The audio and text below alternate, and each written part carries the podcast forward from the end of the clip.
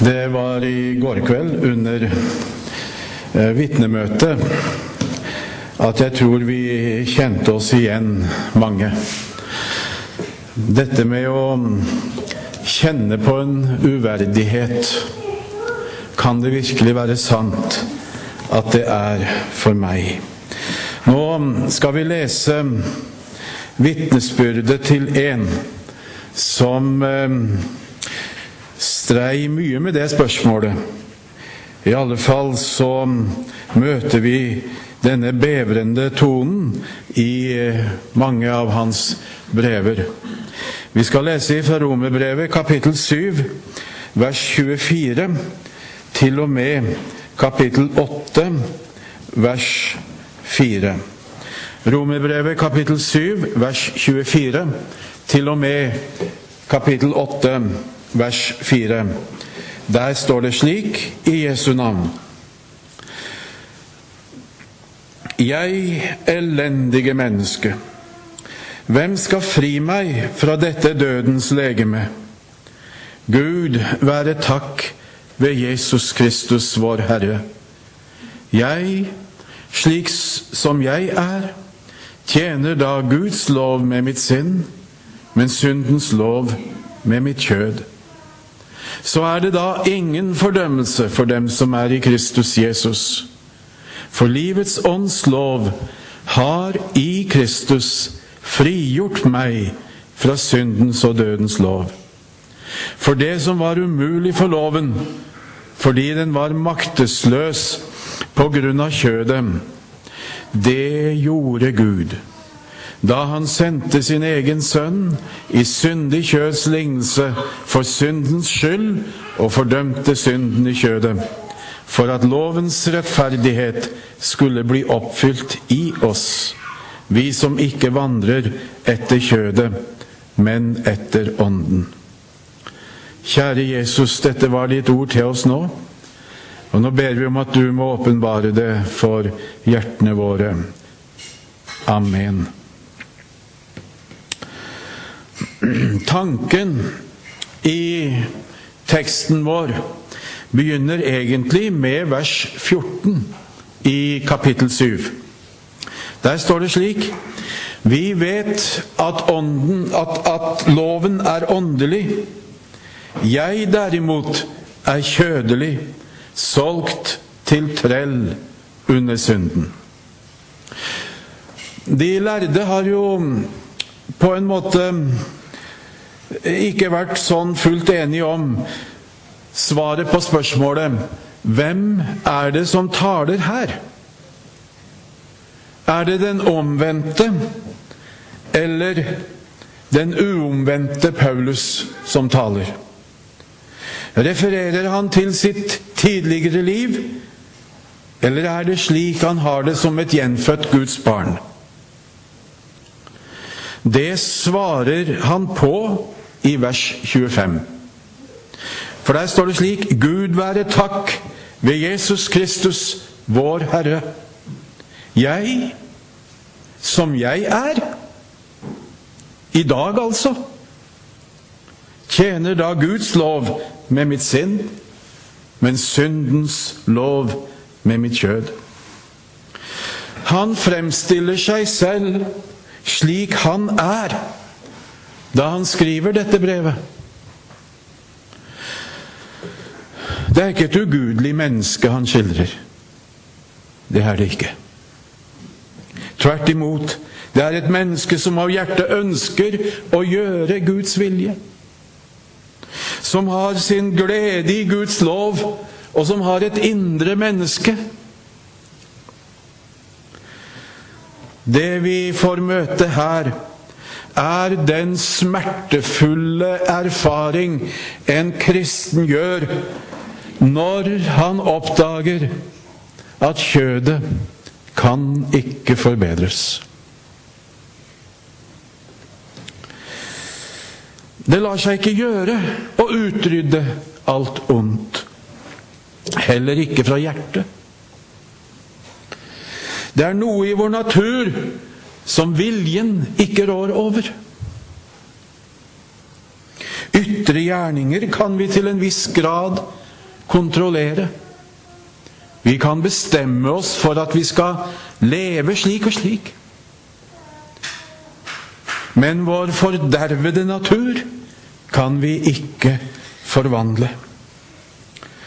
Når Paulus sier at 'det onde som jeg ikke vil, det gjør jeg', hva tenker han på da? Han tenker nok ikke på slikt som tyveri, hor, bevisste løgner, baksnakkelse, skjellsord eller lyssky forretninger av noe slag. En kristen gjør ikke slikt. Og den som gjør det, skal ikke arve Guds rike, står det i Skriften.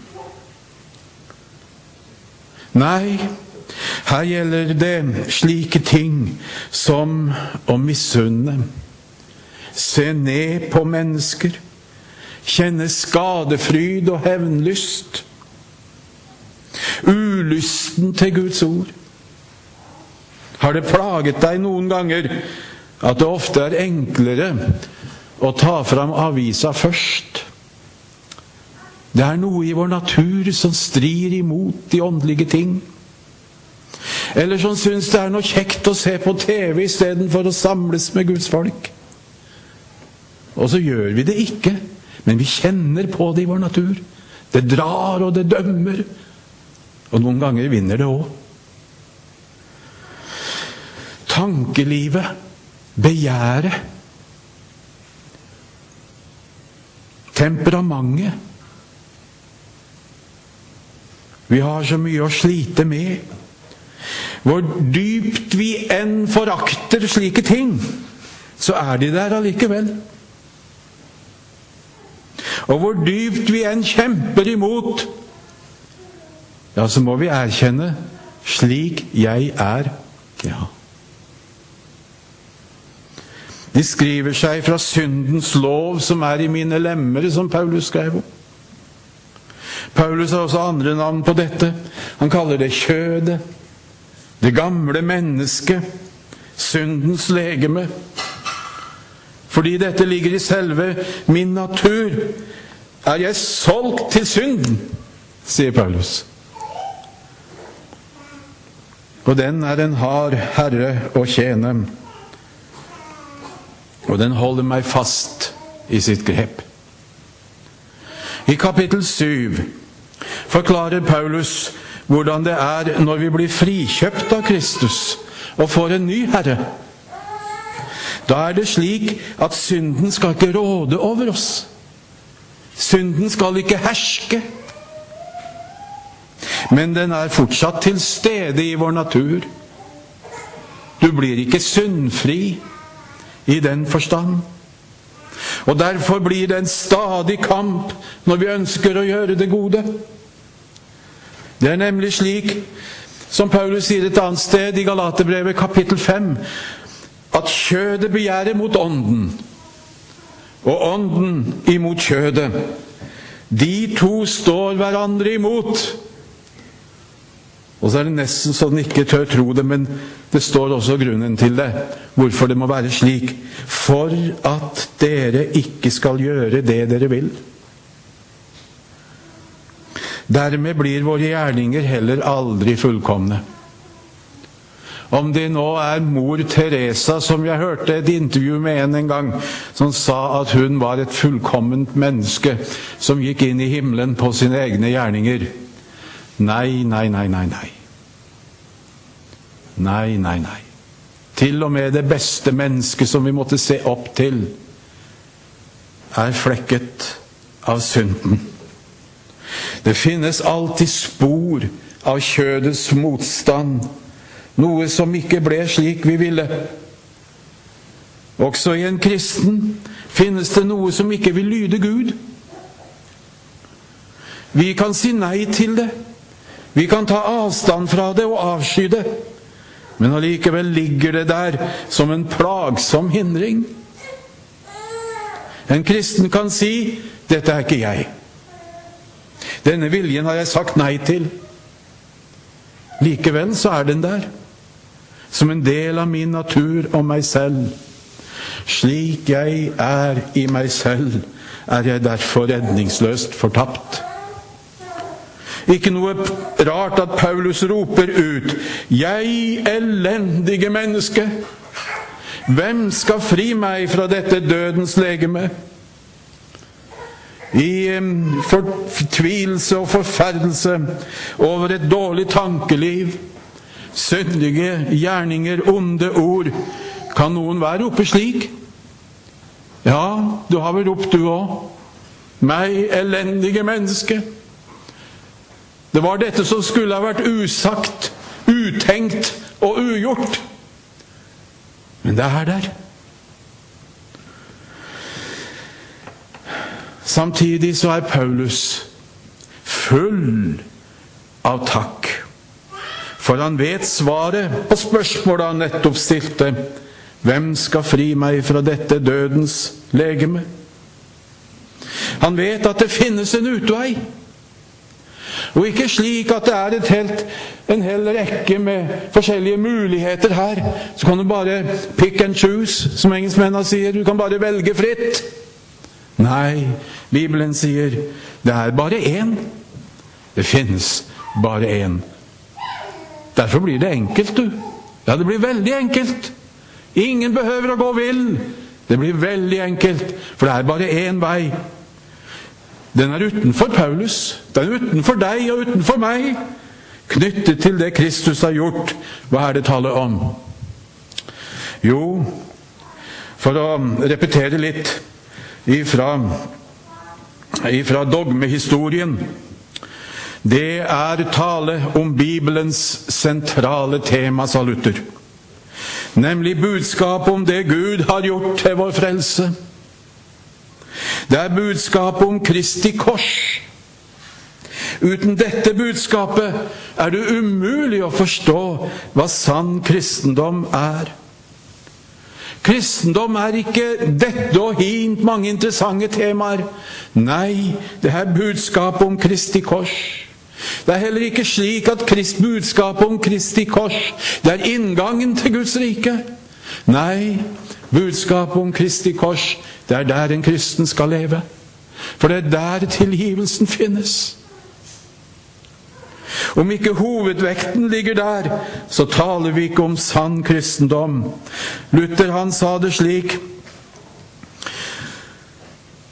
Det er forkynnelsen av Kristi kors som viser hvor mye opplyst man er i Skriften, og om man har funnet sin rette grunn i den. Sann kristendom blir det bare der korsets hemmelighet åpenbares. For det er på korsets grunn, og bare der, at mennesker får fred med Gud. Kampen mellom kjødet og ånden blir ikke tatt bort. Men kjødet, for kjødet bærer vi fremdeles med oss. Fortvilelsen over kjødets syndige utslag vil være der hele livet. Og ved den som ikke har den. Da tror jeg det er galt med oss. Allikevel en kristen er fri. Det hører du ikke i loven. Nei, da må du høre korsets budskap. Du må høre evangeliet. For der hører du du er fri. Fordømmelsen er opphevet og kommer aldri til å ramme oss. Hvordan kan det være mulig? Ja, hvordan kan det være mulig? Første kvelden så så vi litt på denne dette at Gud har to ord. Det er loven, og det er evangeliet. Skal ikke gjenta det. Bare si det slik at det er i sin lov at Gud åpenbarer hva synd er. Men ikke bare det. Den åpenbarer også hva synden fører til. Syndens lønn er døden, står det i Romerbrevet kapittel 6. Det er der loven blir forkynt rett at den peker på deg og meg, og så sier den 'Du er mannen'. Du husker kanskje historien om Natan, som Herren sendte til David etter fallet med Batseba og, og drapet på Urias, mannen til Batseba. Og han fortalte denne lignelsen om de to, en rik mann og en fattig. Den rike hadde alt han kunne ønske seg av småfe og storfe. Og så var det denne fattige som hadde kjøpt seg et lam og fostret opp det. Så kom det besøk til den rike, og han kvidde seg, står det, for å ta oss de mange ting han hadde, for å sørge for mat til denne som kom på besøk. Så tok han lammet til den fattige slaktet det. Og så kjenner du kanskje til hvordan David, David eh, reagerte på det. Han ble sint og sa at denne mannen må dø.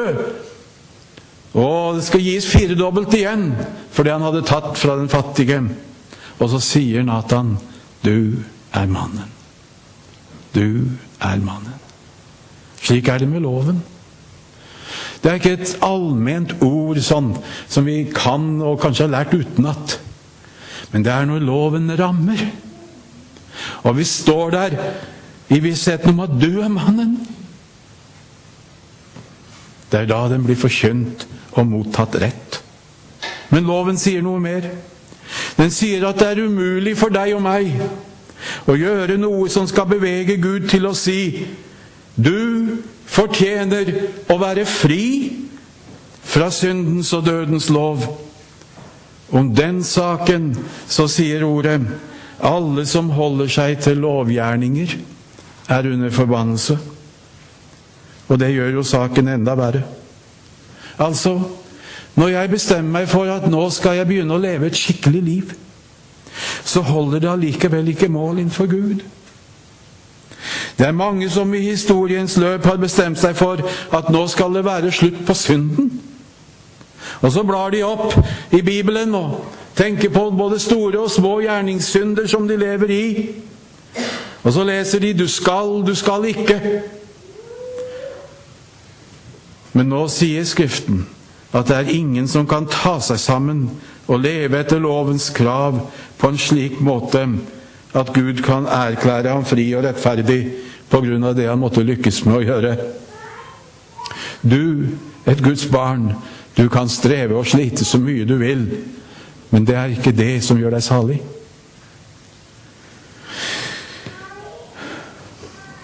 Og selv om en kristen drukner synden i den daglige omvendelse og trygler Gud om kraft til å leve et hellig liv,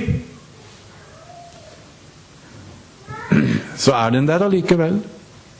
Du blir ikke kvitt den. Det er som det står i en sang som vi ofte synger Synden deg plager netter og dager. Slik kjenner vi det. Så har jeg lyst til å si noe som du kan tygge litt på. Hvis du blir anfektet av det, vet du hva?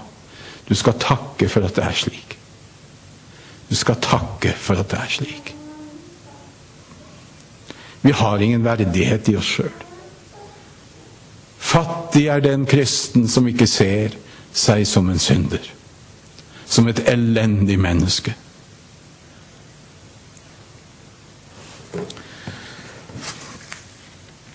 Saken er at vi mennesker, vi er solgt til treller under synden og under loven. Men nå skal du høre et annet ord. Og det er ordet om hva Gud har gjort for vår frelse, for vår evige frelse. Jo da, du hørte riktig. Hva Gud har gjort. Frelse og fred får vi ikke ved det vi skal gjøre, men ved det Gud har gjort. Vi taler om fortid, noe som er gjort i stand for lenge siden. Kjødet kan ikke forvandles. Slik sett blir vi ikke kvitt synden.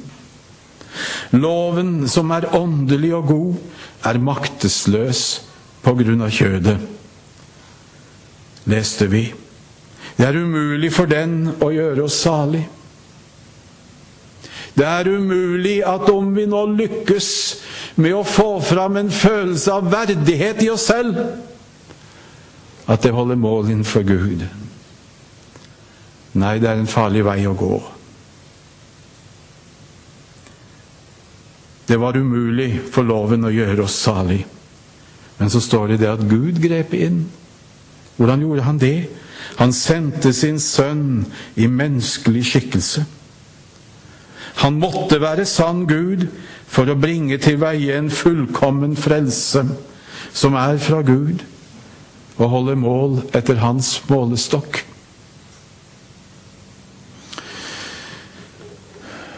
Han måtte være sant menneske for å være vår stedfortreder. Da Kristus døde på korset, så var det du som døde der. Han var din stedfortreder. På denne måten dømte Gud synden som han så lenge hadde båret over med, for å holde oss til et uttrykk i Romerbrevet kapittel 3 og vers 25. Det var Kristus som bar den istedenfor oss. I ham fikk synden sin dom. I kjødet, leste vi. Et merkelig uttrykk. Det har en dobbel betydning. Det betyr for det første at Kristus bar våre synder på sitt legeme opp på korset, som det står i 1. Peters brev, kapittel 2, vers 24. Kjød og legeme, det er grunnet på det samme ord i grunnteksten. Det kan også bety at det var synden i vårt kjød som nå fikk sin dom. Og så kan du koble de to tingene sammen. Ja, det var synden som er i oss. Den har fått sin dom. Den fikk sin dom da Kristus døde på korset. Han bar våre synder på sitt legeme opp på korset. Uansett så er det stedfortredertanken som trer fram. Og så er det en sang som i alle fall jeg er veldig glad i. Det var en som var villig å dø i mitt sted for at jeg skulle leve ved ham. Ja, til korset han gikk, hvor han kjøpte meg fred, da han sonet min synd, det Guds lam. Alt som var meg imot, ble utslettet med blod. Det ble naglet til korset med ham. Sliter du med dette i ditt kristenliv, da har jeg lyst til å si til deg Når du har gått deg trett av å trelle under loven, og du står der dømt fordi du vet at samme hva du gjør, så er du solgt til trell under synden, og så er du så uverdig. Hva skal du gjøre da? Ja, da skal du gjøre noe så enkelt som å rette blikket på Jesus. Se ham i ordet. Tro ham på det som står skrevet om ham.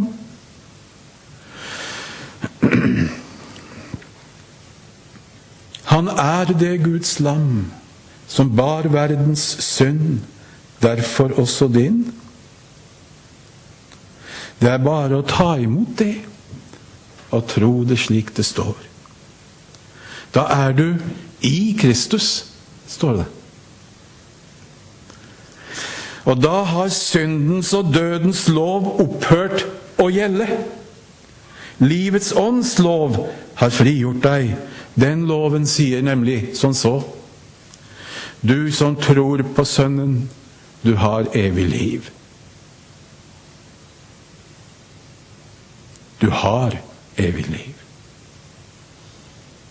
Herren ser bort fra følelsen. Du som tror på Sønnen. Du har evig liv. For min del har jeg ikke noe annet å klygge meg til. Du er ikke under fordømmelse. Du er en rettferdiggjort synder, et Guds barn som har Hans ånd. Lovens rettferdige krav er nemlig oppfylt. Og så kommer dette som jeg syns er så befriende i deg. Det er oppfylt i deg, ikke av deg. Nei, det gjorde Kristus, men det er i deg. Kristus gjorde det istedenfor deg, men så er det ditt ved troen. Det er i deg. Du eier det. Det er ditt. Det er så vanskelig å tro det. Når jeg vender spotlighten inn imot meg sjøl, så blir det så vanskelig å tro det. Ja, hva var det Paulus sa? Jeg elendige menneske. Ja, jeg elendige menneske, det er så sant. Jeg er så uverdig. Men så har vi denne sangen av Rosenius. Jeg sa det visst en kveld her at dette er i god andagsbok. Skal vi ta med oss den andakten denne morgenstunda? Engstede hjerte, opp av din smerte. Glemmer du aldeles bort hva du har? Frelserens vennskap, nåde og kjennskap, ennu han lever og er som han var. Kan du her nede ennå ei se det? Er det ikke sånn med oss, da? Kjenner deg syndig og arm, ja. Likevel, Kristus har kjøpt deg, tvettet og døpt deg, bærer, bevarer og signer din sjel. Synden deg plager netter og dager, dog du en evig rettferdighet har. Jesus alene tvettet oss rene, pris være lammet som syndene bar. Helgendrakt bær vi, underet er vi, salige, selv om vi sukker i sorg. Kongebarn høye, vel kjent med møye, sjelden har ro, skjønt vi bor i Guds borg. Opp av din dvale, hør dog Guds tale. Glem ikke bort hva i Kristus du har. Gud deg ei glemmer, solen seg gjemmer, alltid bak skyene skinner den klar.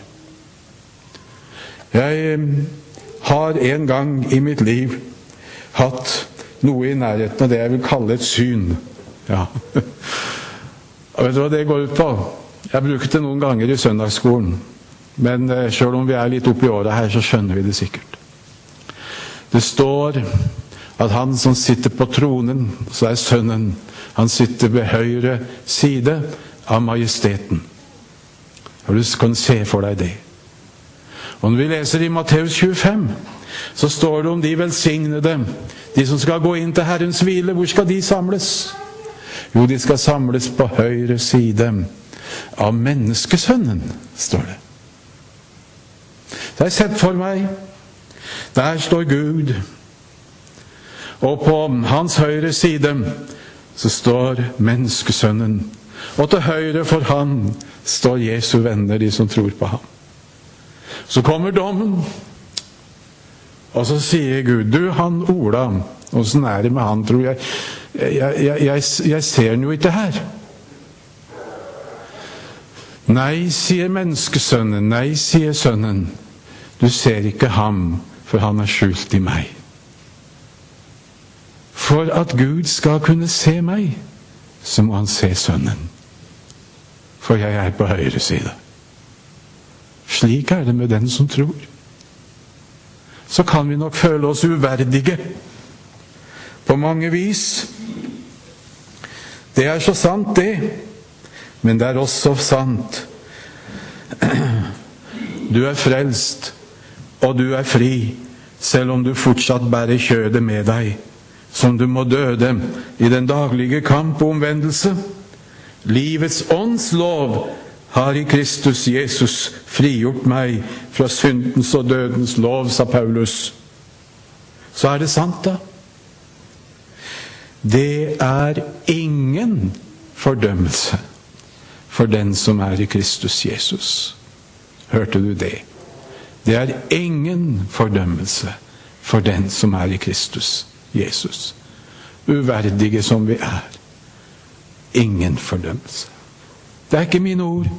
Det står i Bibelen. Hva skal vi svare da? Da har jeg lyst til å si amen. Halleluja. Amen. Halleluja. Kjære Jesus. Nå takker vi deg for at det, det, er slik. Takk for at vi får være skjult i deg, vi som tror på deg, Jesus. Og nå ber jeg om det at du må velsigne oss fortsatt på denne campen, og gjøre det slik at det får være til hjelp for oss og de som blir igjen her, når eh, ordet forkynnes. Vi vil så gjerne få lov til å gripe det, Jesus, og med frimodighet gå ut i hverdagen og i livet. Takk for frelsen. Takk for frelsen. Så må du se i nåde til oss i Jesu navn. Amen.